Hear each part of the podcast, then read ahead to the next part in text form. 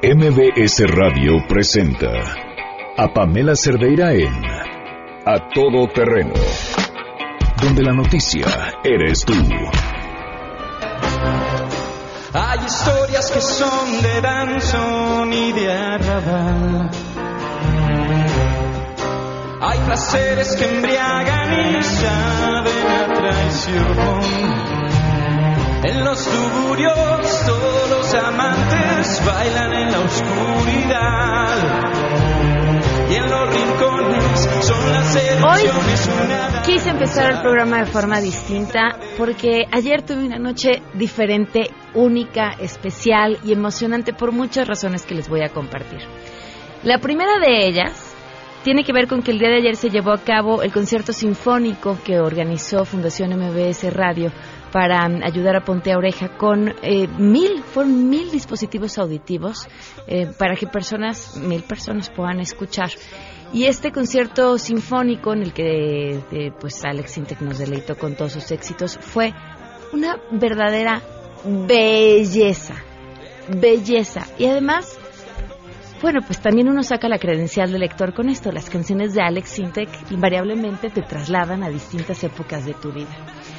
Pero además este concierto, y es algo de lo que a mí más me emociona, y, les, nada más de recordarlo me pone chinita la piel.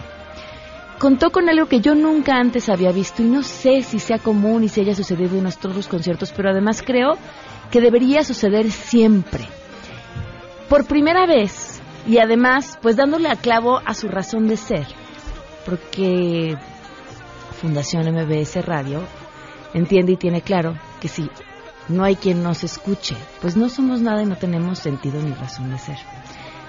Por eso es que la fundación ha dedicado su causa a personas con problemas auditivos. Y entonces, en este concierto, por primera ocasión, todo el concierto contó con un traductor de lengua de señas mexicano. Y entonces todo el concierto lo disfrutamos, pues las personas que pueden escuchar y las personas que no pueden escuchar pero quienes podemos escucharlo disfrutamos de otra manera y es que la atención se la peleaban entre el traductor y entre Alex Sintek y uno no sabía cuál de los dos era más interesante y maravilloso admirar.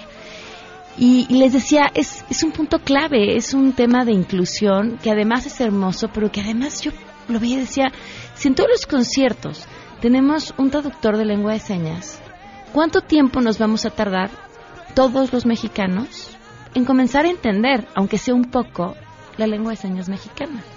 ¿Y por qué no serviría entenderla? Porque estamos hablando de inclusión y porque, es decir, todas las personas nos importan. Y le agradezco enormemente a Juan Hernández que nos acompañe, quien por cierto está traduciendo en este momento todo lo que estoy diciendo y pueden ver ustedes a través de la webcam. ¿Cómo estás, Juan? Bienvenido estoy muy bien, muy contento. Gracias por, por invitarme porque pues es una parte importante en cuanto a la sensibilización de la lengua de señas. ¿Por qué aprendiste tú la lengua de señas?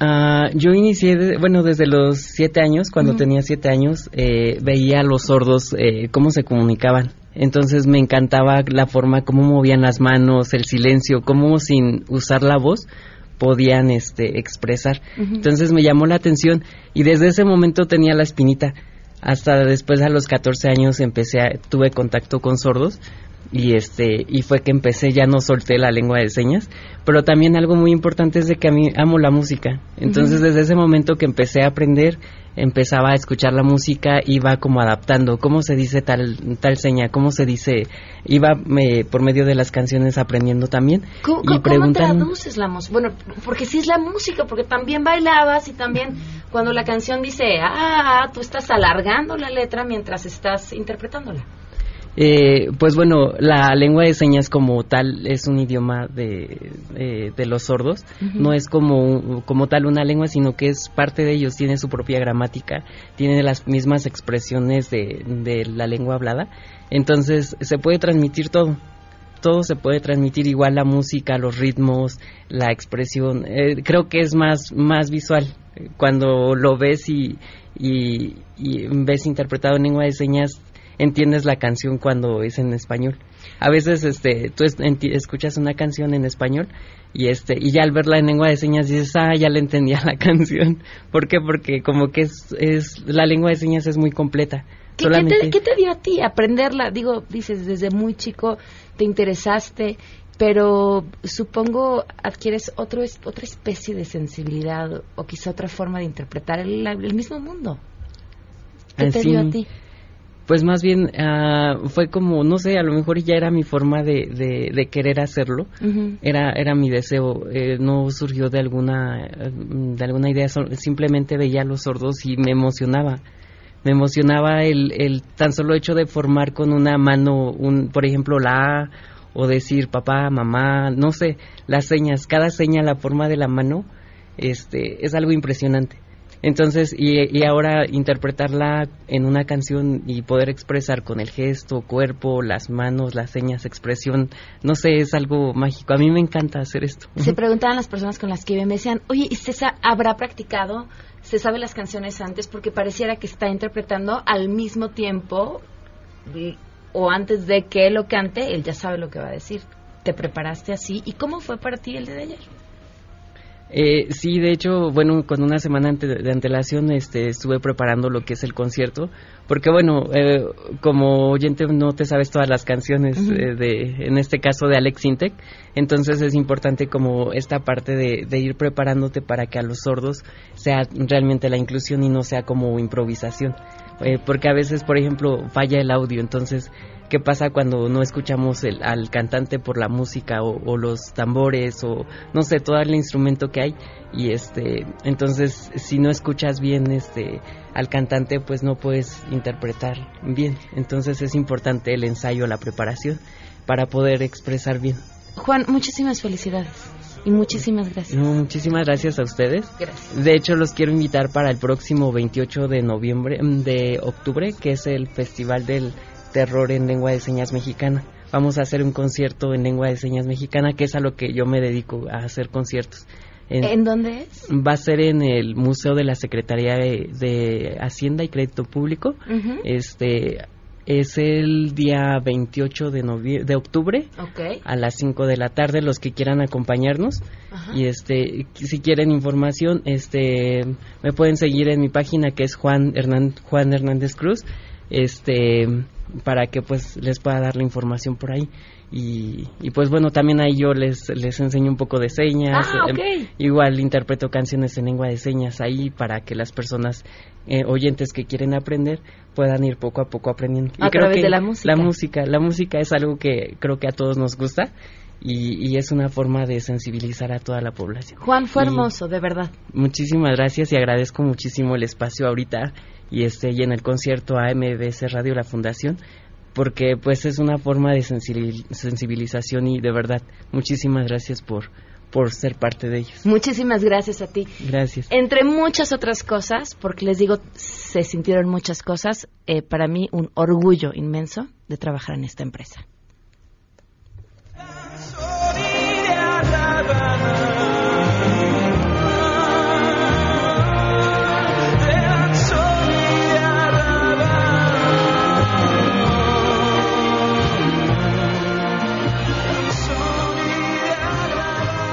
Sofía Ramírez ya está vía telefónica para acompañarnos esta tarde, directora general adjunta de investigación aplicada en Mexicanos contra la Corrupción. ¿Cómo estás, eh, Sofía? Muy buenas tardes. También el auditorio, muy bien, muchas gracias. Aquí contenta de presentarles hoy la cuarta entrega de Salud Deteriorada, la tercera y cuarta entrega, de hecho.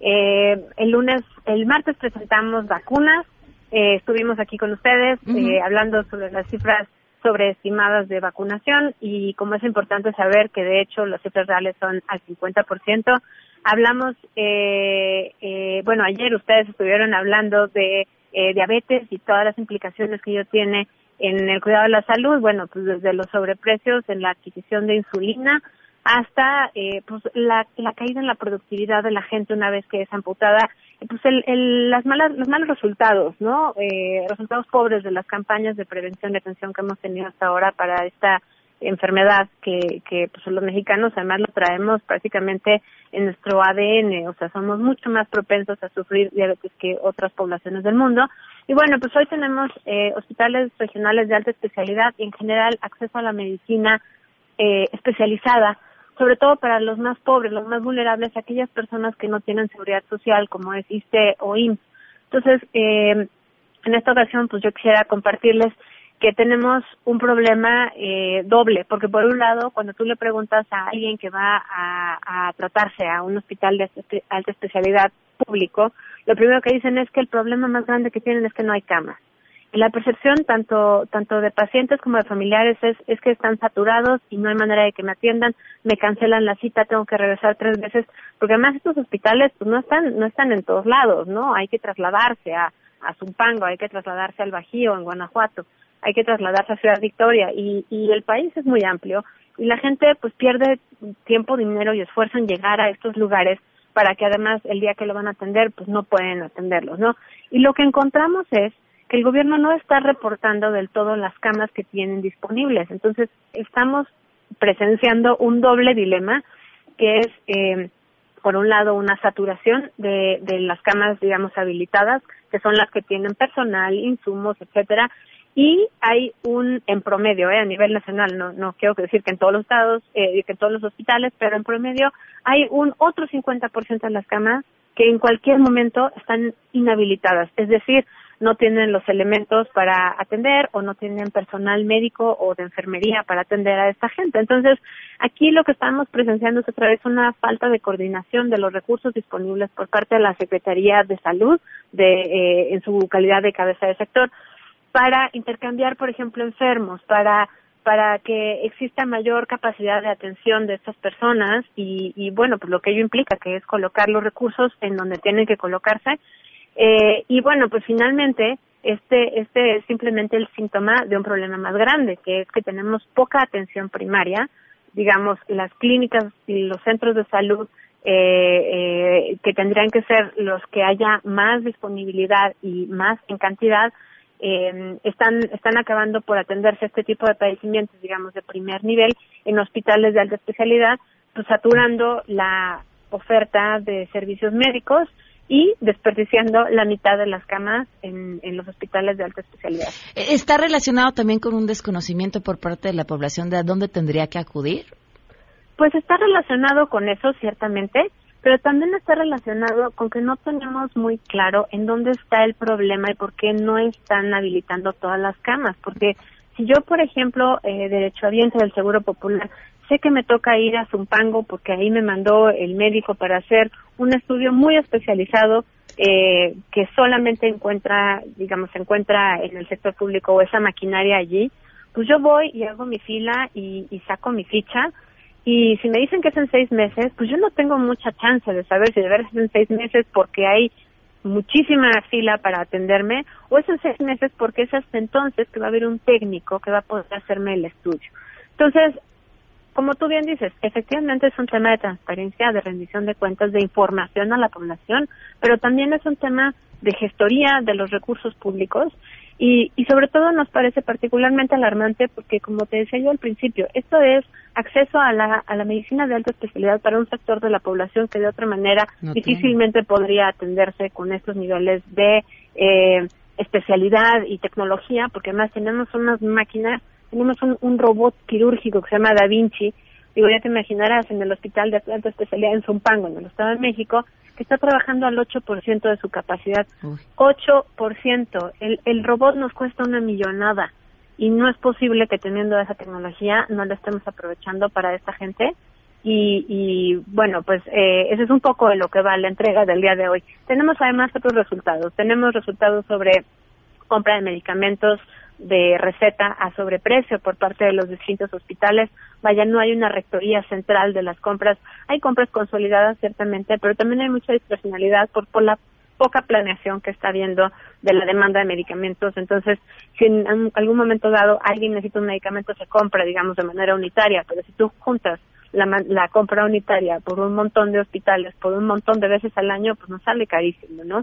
Eh, tenemos también eh, una revisión del contraste entre el modelo tradicional de los hospitales de alta especialidad contra los modelos de cofinanciamiento privado y público en este esquema que se llama Asociación Público-Privada, y creemos que en sí es un paso en la dirección correcta, pero la mala rectoría del sector salud nos lleva a, creer que, sí, que, que la Asociación Público-Privada no nos está dando los beneficios que tendría que darnos y tenemos este concepto de valor por dinero. En este tipo de asociación público-privada necesitaríamos recibir mayor calidad al mismo precio o la misma calidad a un menor precio. O sea, de alguna manera tendría que haber ahorros. Y eso no lo estamos viendo porque estos hospitales también están ocupados al 50%.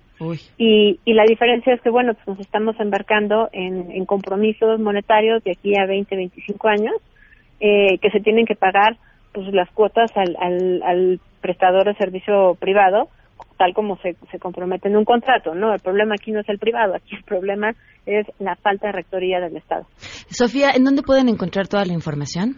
Toda la información la tenemos en salud deteriorada, todo junto, saluddeteriorada.contralacorrupción.mx. También nos pueden encontrar en las redes Twitter, arroba MX versus corrupción, o sea, BS corrupción, y en Facebook. Aquí, ahí pueden encontrar infografías, van a encontrar el estudio completo, los capítulos descargables, van a encontrar comunicados, eh, videos y mucha información adicional. Perfecto, muchísimas gracias, Sofía.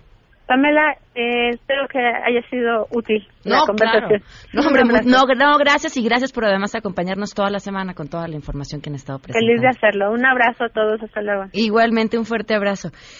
Ven, por eso empezamos con buenas noticias, porque las íbamos a necesitar. Le agradezco enormemente a Ramón Aguirre, director general del Sistema de Aguas de la Ciudad de México, que nos acompaña vía telefónica esta tarde. Gracias, muy buenas tardes. Hola Pamela, buenas tardes, gusto saludarle a usted y a su auditorio. ¿Qué es importante que tengamos en mente para el próximo corte de agua, pues ya de la próxima semana? Bueno, lo importante es dos cosas. Primero, no es toda la ciudad, son 480 colonias, no son pocas, pero no es toda la ciudad. Entonces, a lo mejor yo puedo vivir en una zona donde no va a haber recorte. Si puede ser que viva en otra, en otra colonia donde sí haya recorte, entonces hay que tomar medidas. Y como son cuatro millones de personas las que van a estar sin servicio, está clarísimo que no se les va a poder atender con pipas a todos. Por lo tanto, en lugar de yo consumir agua y después pedir que me venga, que me traigan una pipa, mejor de una vez almaceno en depósitos agua para que durante los días de la contingencia pues yo tenga mi reserva y la voy cuidando mucho hasta que se restablezca el servicio vía red. Va a faltar agua, Pamela, desde el día 31 en la tarde hasta el día 5 se restablece el servicio, pero no toda la ciudad, no todas las 480 colonias que van a padecer escasez van a recibir el agua al mismo tiempo. Algunas pueden recibirla más rápido, como tiene que ver pues, qué tan cerca están de la entrada del agua. Miguel Hidalgo, Álvaro Obregón, Coajimalpa, Magdalena, Contreras, la parte alta de Coyoacán puede recibir el agua más pronto que otras que dependen mucho de que cruce el agua la ciudad y que llegue hasta Iztapalapa, Venustiano, Iztacalco, Cuauhtémoc, que entonces es un poco más complicado el servicio en, en las colonias de estas alcaldías. ¿Por qué en esta ocasión son tantos días en el cierre? Pues no, vamos a decir, no es común que tengamos un corte de 70, era de 96 horas, que pues, nos llevaba a un récord histórico en la vida del Cuchamala, pero ahora en 72 horas del corte al 100% ya lo hemos tenido en la ciudad. En el 2016 tuvimos uno, en el 2013 tuvimos otro, entonces ya es algo que hemos vivido. Yo siento que en esta ocasión pues, lo que pasa es que las redes sociales cada vez están más vigorosas, se viralizó el tema y se subió mucho a medios, pero ya lo hemos padecido y la hemos atendido con la misma estrategia que estamos ahorita diciendo. Hay que almacenar agua, tener agua en casa, cuidarla mucho y no esperamos nosotros que haya ningún problema. Estamos implementando el operativo más importante que se haya hecho en la ciudad porque, Pamela, nosotros nos estábamos preparando para una restricción de 96 horas, al bajar a 72, pues creemos que es algo, primero, que ya lo vivió la ciudad, segundo, que tenemos un operativo como nunca hemos, vamos a tener 60 puntos más de carga, va a haber más de mil pipas dando este atención, este hay una coordinación muy estrecha con los alcaldes, con las mesas de las los puestos de mando en cada una de las alcaldías. Es algo que ya hemos vivido y que ya hemos hecho y que no debemos tener mayores problemas. No está para despreocuparse, no está este para que dejemos esto a un lado, es para ocuparse y buscar eh, cada quien poner lo que nos toca y no debe haber mayor problema. Ahora, ¿cómo van a definir de esos cuatro millones que se quedarán sin servicio a quienes sí van a ayudar con las pipas y a quienes no? Bueno, de entrada no va a haber servicio de pipas. O sea, si partimos de esa premisa, estamos del lado correcto. ¿Por qué?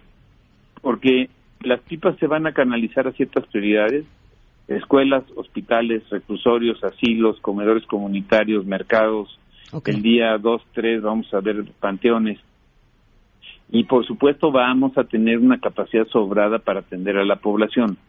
Pero se va a mandar el agua a las colonias en donde por problemas de servicio, por alguna fuga, por alguna falla, no hayan podido físicamente, literalmente no haya podido la gente almacenar agua. Y entonces las pipas van para allá. Las colonias que sí tuvieron un servicio regular pues la obligación de todos nosotros es tener algo almacenado y cuidarla, porque como no vamos a poder, a poder atender a todos, lo que más me conviene a mí en mi casa es tener el almacenamiento y cuidarlo mucho, porque si yo pido una pipa y no me llega porque hay mucha demanda, pues yo mismo me estoy perjudicando. Entonces, la decisión de a qué colonias se van a atender es una decisión que se va a tomar en las mesas, en los puestos de mando, pero va a tener mano en la decisión las alcaldías. Okay. Porque las alcaldías, bueno, pues son los representantes sociales, son los que fueron electos, son los que conocen mejor su demarcación, son los que tienen a los directores territoriales, este y por supuesto vamos a estar nosotros ayudando o ayudando, pero es una decisión que se va a tomar en el seno de estos puestos de mando y conteniendo mano en la decisión las alcaldías me quedan claros los motivos, pero creo que es importante que se los recuerdes al público. Ya mencionabas bien el poder de las redes sociales y cómo estas también han ayudado a esparcir una serie de rumores, de a qué se debe el cierre del agua. ¿Podrías este, compartirlo, por favor? Está sencillo. Es, un acueducto muy importante que requiere un mantenimiento constante y requiere toda una serie de actividades para evitar que tenga una falla súbita.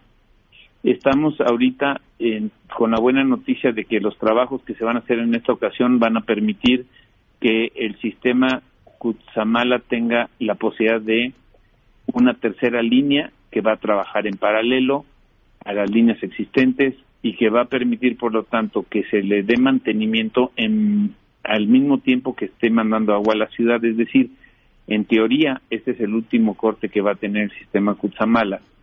Y por lo mismo es una buena noticia. Simplemente son trabajos que se van a requerir tomar 72 horas y que va, va a ser la suspensión que se va a tener. A cambio de eso vamos a tener un acueducto mucho más seguro, resiliente, con capacidad sobrada y que va a dar un mucho mejor servicio al Valle de México comparado con lo que ha pasado en años anteriores, que llegamos a tener paros constantes, reducciones constantes, hasta nueve veces en un año para poder darle mantenimiento. Eso ya va a ser historia.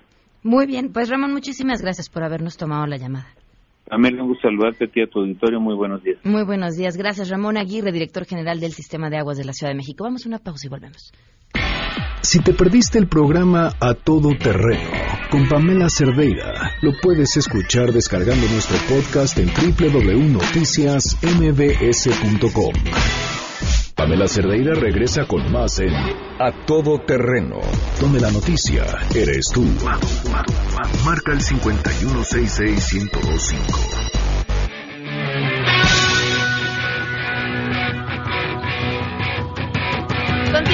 Todo terreno. Ahora sí, eh, muchas mujeres inteligentes, trabajadoras, aquí para compartir en una mesa que yo creo que hoy más que nunca es importante hacer cómo es su día a día en el quehacer periodístico, en la situación del país, bajo pues la situación que estamos viviendo y además la que estamos por vivir. Le doy la bienvenida a Nayeli Roldán, reportera de Animal Político. Bienvenida, ¿cómo estás? Hola, buenas tardes, bien, gracias. Buenas tardes. También nos acompaña Georgina Montalvo, coeditora del colectivo Reporteras en Guardia. Bienvenida. Buenas tardes.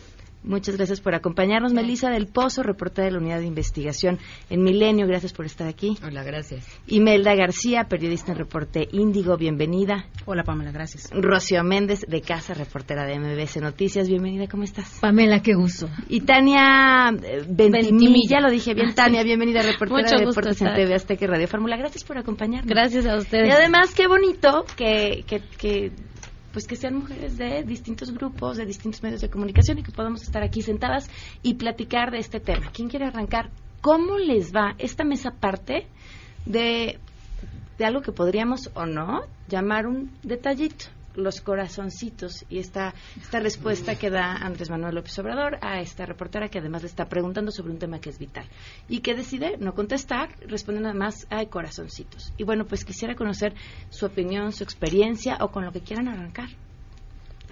Ah, muy bien. Bueno, pues yo soy de deportes. Creo que todas trabajan en noticias. En deportes todavía es un poco más complicado porque el trabajo de las mujeres empezó hace poco. No es muy común que una mujer le gusten tanto los deportes, se apasione como tal, sobre todo en el fútbol, que los hombres sabemos que al principio de los tiempos siempre el hombre veía el fútbol y la mujer era como la encargada de llevar la botana un poco, ¿no? Y bueno, pues como reportera sí existe esta parte de que pues vas perdiendo 1-0 cuando llegas a decir yo sé de fútbol, yo sé de lo que estoy hablando. Sí, es algo que existe y la gente que nos escucha yo creo que lo sabe perfectamente, pero se puede y hoy por hoy, como le decían nuestras compañeras, la selección mexicana, ¿no? Que es como lo máximo, pues no son muchas las mujeres que la cubren porque es un camino muy difícil. Hay que, hay que sortear muchísimas cosas que tal vez no sea tan fácil o que la gente ni siquiera las imagine.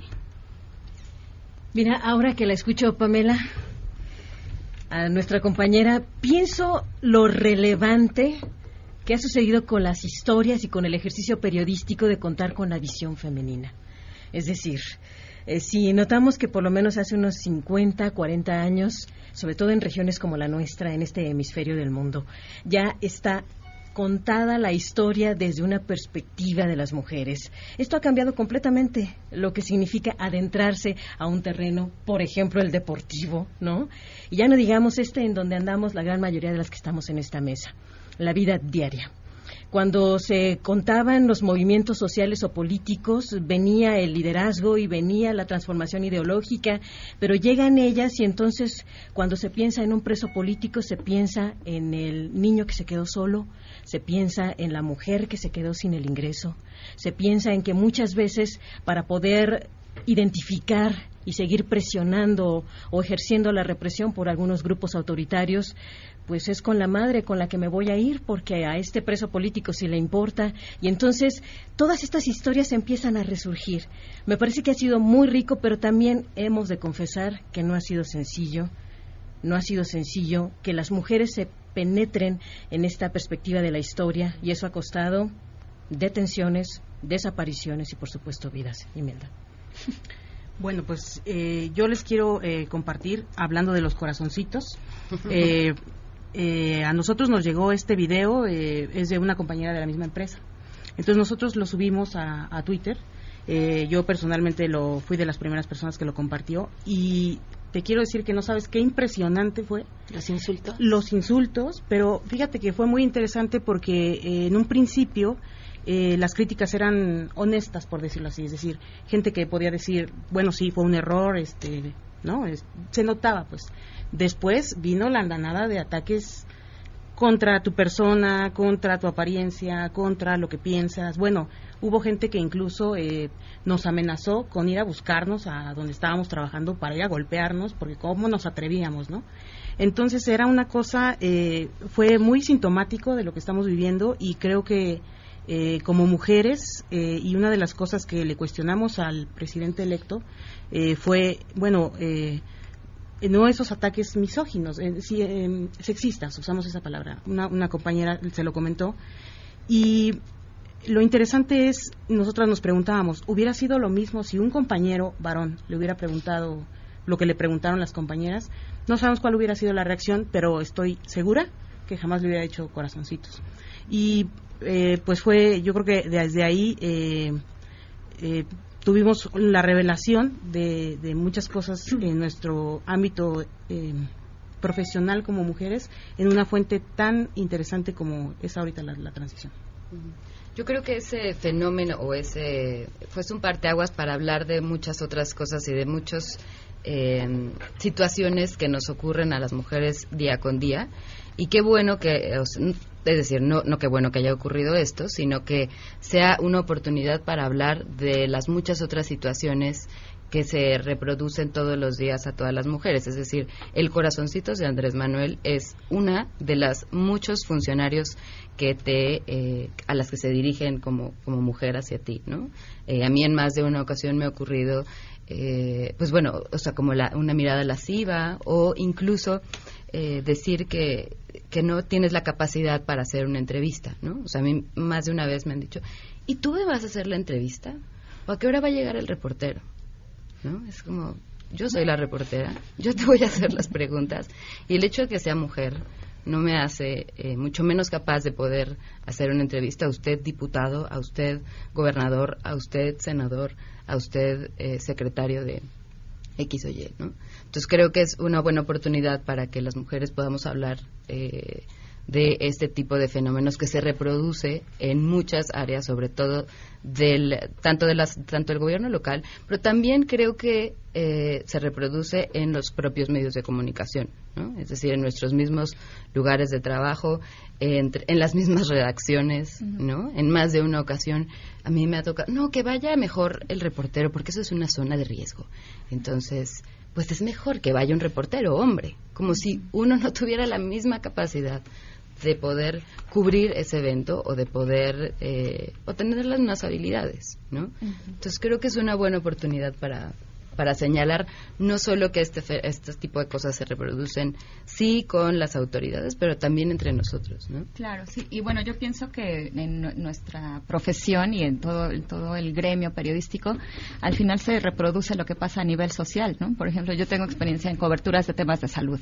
¿no? Y las mujeres generalmente son, bueno, en las fuentes de salud generalmente se cubre por mujeres, porque es un asunto de cuidado, de la familia, ¿no? de dar consejos para estar bien, porque a lo mejor la política no la podemos entender o, no sé qué entienden los, los editores o los directores de los medios, ¿no? Pero por naturaleza, mujeres hemos cubierto cuestiones de salud, ¿no? Y ahora que, eh, que mencionabas eh, la parte de del riesgo, ¿no? Eh, es bueno es una, un asunto interesante ahora en Reporteras en Guardia que es un nuevo colectivo que empezamos a trabajar este año, se ha identificado, o sea, así someramente de todo el panorama de compañeros y compañeras, eh, unos asesinados, otros desaparecidos, eh, que estos lugares que están dejando ellos, eh, porque por naturaleza cubrían estas situaciones de riesgo, están siendo ocupadas por mujeres. ¿No? ¿Por qué? Pues porque en el gremio, como en el mundo, también estamos, tenemos más presencia de las mujeres y ellas son las que están ocupando de manera natural esos espacios y lo están haciendo bien y eso conlleva que están corriendo el mismo riesgo con lo que comentaba la compañera de MBC, eh, que es un riesgo extendido, ¿no? Porque también si a ellas les pasa algo, pues se, refleja en la familia, ¿no? En, todo, en todos, todos sus otros ámbitos donde se desarrolla.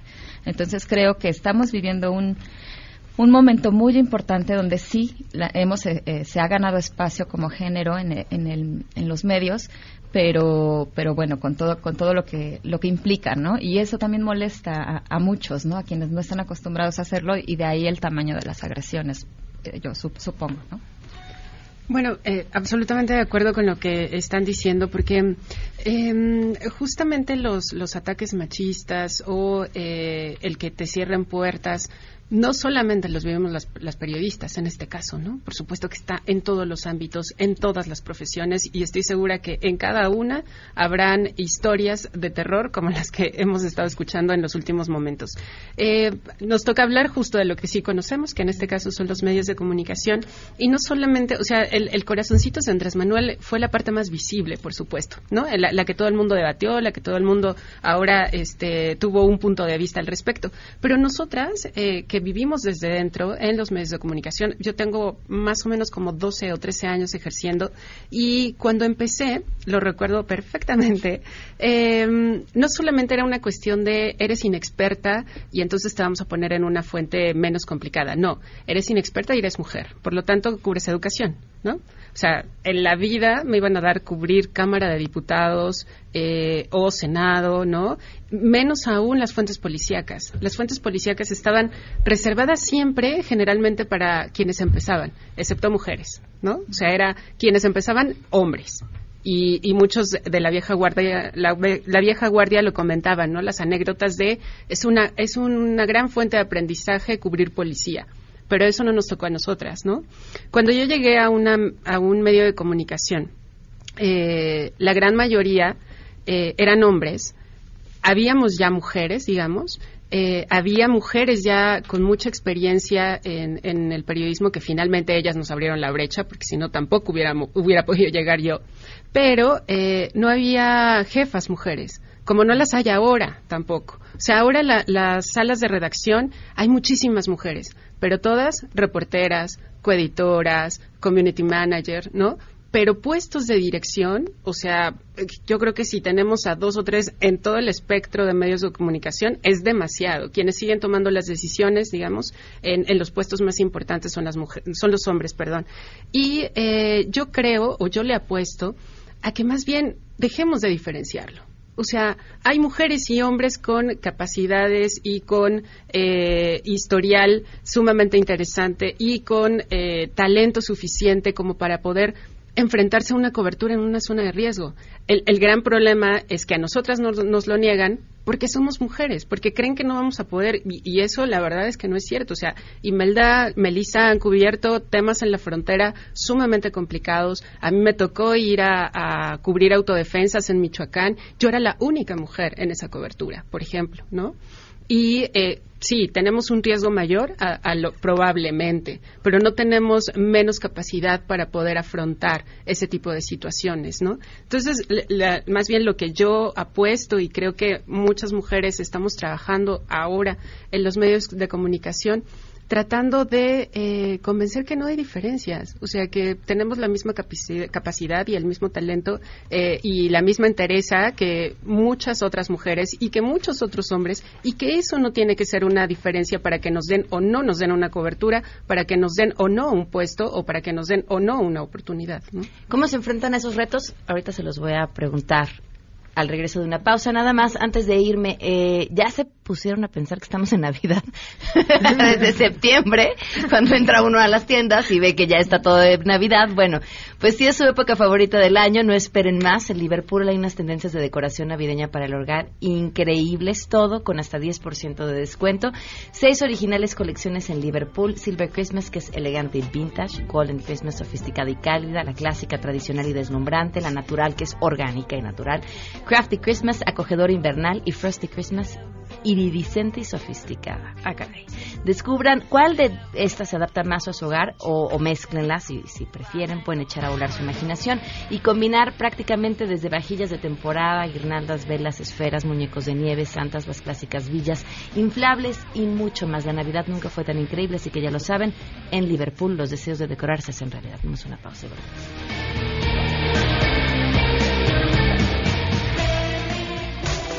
Queremos conocer tus historias. Comunícate al 5166-1025. Pamela Cerdeira. A todo terreno. Donde la noticia eres tú. Volvemos. Pamela Cerdeira está de regreso en A todo terreno. Únete a nuestra comunidad en facebook.com. Diagonal Pam Cerdeira. Continuamos.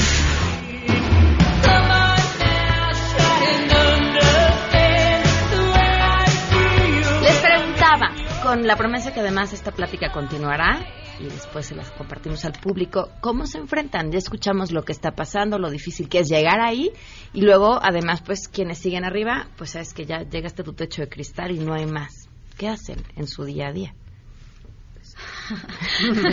Yo no quiero contestar. no, la realidad es que sí vives en un medio que observa lo que se vive afuera, en el tema social. Porque cuando tu jefe piensa, la voy a mandar a que cubra la final, no, ¿cómo la voy a mandar? Porque tiene que ir y caminar por el ángel y la gente se va a sobrepasar porque la gente lo hace, es un tema social, mejor mando al reportero que sí puede. Hubo balazos en el estadio de, Torreón y Tania estaba vetada porque soy la única reportera dentro de mi cruz, soy la única mujer. Entonces Tania no puede ir porque Tania es mujer y cómo la vamos a arriesgar pero sí demostrando con creces vas avanzando, pero si al reportero le piden 100, tú tienes que hacer 200. Y es una realidad que se afrenta al día a día y no nada más en la, en la, empresa como tal, sino afuera, con la gente. Cuando llegas y levantas la mano y te ven mujer, dicen, no, esta que vas a ver de deportes, esta que vas a ver de lo que va a preguntar. Vas perdiendo 1-0, pero te vas ganando la confianza. Y hoy por hoy somos muy pocas las que recorremos ese camino, porque también es cierto que algunas se van quedando ahí porque está bien padre, ya se enamoró del futbolista. Y entonces ahí es donde yo he peleado por las mujeres somos o no somos. Fíjate que, fíjense, pienso, el periodismo es una disciplina fenomenal. Tiene sus principios, tiene sus métodos, tiene sus técnicas. Aplicarlas ellos o ellas te da una enorme coraza.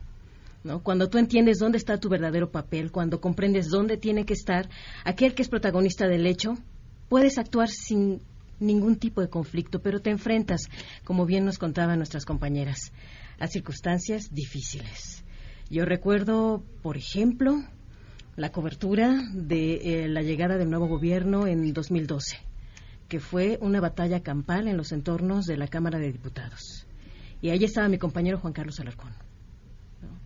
Y estaba toda mi redacción atrás de mí.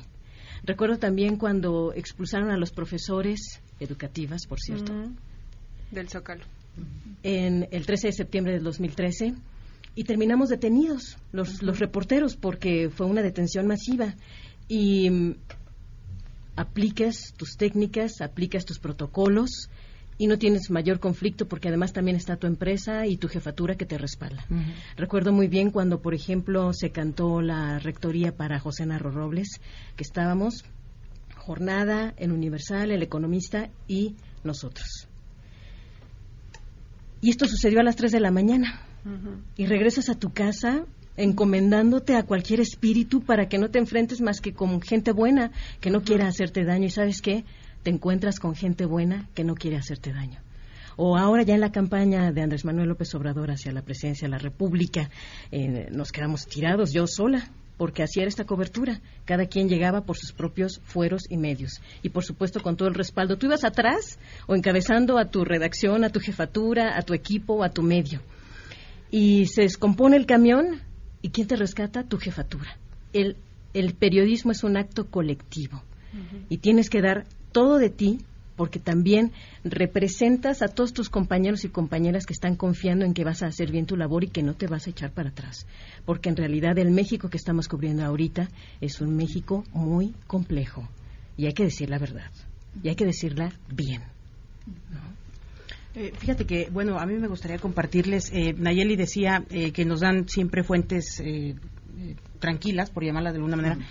A mí no me ha tocado. La verdad es que la verdad es que yo sí he tenido retos interesantes. Em, yo empecé reporteando nota roja en Tijuana, imagínate. Entonces a mí sí me tocó ver embolsados, encobijados, etcétera.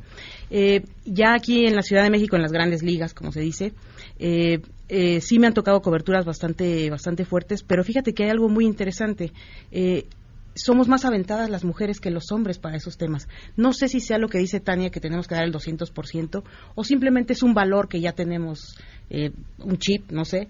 Eh, por ejemplo, recuerdo alguna vez eh, hicieron un bloqueo en una comunidad en Oaxaca, en Copala, tremendo. llegamos con diputados en un autobús, en los cerros había gente armada con armas de alto poder. los diputados llegaron y dijeron, no, aquí nos vamos, nos regresamos eh, una compañera eh, se quedó eh, porque uno de sus compañeros se avanzó, avanzó y se fue. Entonces yo dije, bueno, por solidaridad no me puedo ir con los señores, ¿no? Me quedo con ella. Nos quedamos ella y yo, este, ahí en medio de un cerro.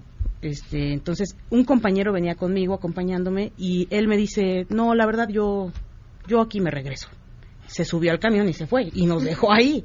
Entonces, esas cosas eh, en terrenos donde hay narcotráfico y demás, a mí me ha tocado compartirlas tanto con hombres como con mujeres y no es una violencia de género, de verdad, pero es cierto, las mujeres somos más valientes, somos más arrojadas en ese tipo de, coberturas. Y yo creo que algunos, algunos jefes lo, lo han visto. Sí, yo también creo que, algo tiene que ver. Eh, y cómo lo resolvemos es, creo que está como, lo hacemos de manera mecánica, justo porque como saben o te dicen que no puedes hacerlo, porque como eres mujer estaría mejor que lo hiciera un hombre. Entonces te preparas eh, mucho mejor para llegar a lugares o hacer cosas distintas, ¿no? Para contar mucho mejor las historias de la gente, para darle un mejor tratamiento a las historias de las víctimas, porque la mayoría de los temas de violencia tienen que eh, tienen un tema de víctimas que en el que hay que ser sumamente delicado, ¿no?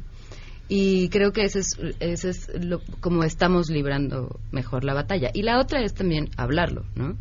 Eh, hacer cada vez más conciencia entre nosotras, eh, sí con los hombres, sí con todos, pero sobre todo entre nosotras, porque también los temas del sexismo también existen entre nosotras, ¿no? También es, es muy conocido que entre mujeres, ¿no? También nos decimos, ella ya llegó a un lugar o ella ya es mi jefa porque seguramente, ¿no? Sale con el director alguien, o se acostó con alguien. Eso es algo que día a día escuchas y entre nosotras, ¿no? Demeritamos las capacidades de las demás y creo que eso es, es algo que también hay que trabajar entre nosotros. Sí, justo, bueno, por fortuna creo yo cada vez lo he escuchado menos, ¿no? Y, y, y más eh, como argumentos a favor de que no es, no es cierto, ¿no? Porque en los hechos hay muchísimos ejemplos de que las mujeres en conjunto sabemos trabajar bastante bien y crear sobre todo redes de apoyo, ¿no? Y ese es una de las, pues una de, de, los objetivos de las reporteras en guardia. Es, les quiero compartir, bueno, a nosotros nos tiene muy contentas que estamos, a pesar de que estamos trabajando un tema, pues bastante doloroso para todo el país, que son las, los asesinatos y las desapariciones de los compañeros reporteros y reporteras. Eh, eh, estamos logrando crear una red de, compañeras, reporteras de todo el país. ¿no? Estamos trabajando más de 100 reporteras cubriendo casos en toda la República donde ha habido estos, estos asesinatos y desapariciones. Somos de 22 estados y está siendo padrísimo porque estamos confluyendo también de chavas que están empezando, ¿no? de las que ya tenemos más tiempo y pues de las que traen una carrera también de las que estamos aprendiendo. ¿no? Entonces es un ejercicio bastante bueno y para la próxima semana, si quieren escuchar también el contexto donde trabajan nuestras compañeras en los estados, que es distinto al que trabajamos aquí en el Distrito Federal, pues pueden, eh, vamos a tener un foro en el, en el Museo de Memoria y Tolerancia el martes a las 12 del día para escuchar experiencias de compañeras de Tamaulipas, Veracruz, Sinaloa, ¿no? queremos darles también a ellas su propia voz, porque aquí, como decías, ¿no? Las grandes ligas, acá aparece la Ciudad de México, es otra dinámica la de los medios y ellas es, también, pues las cuestiones de género para ellas son distintas en los medios. Y Nayeli, me queda un minutito.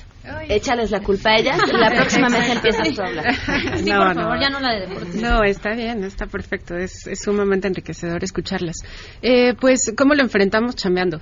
O sea, no hay más, ¿no? no hay más, de verdad. O sea, chambeando. Es de, yo no quiero tener un privilegio extra por ser mujer. En serio, no, jamás lo he pedido.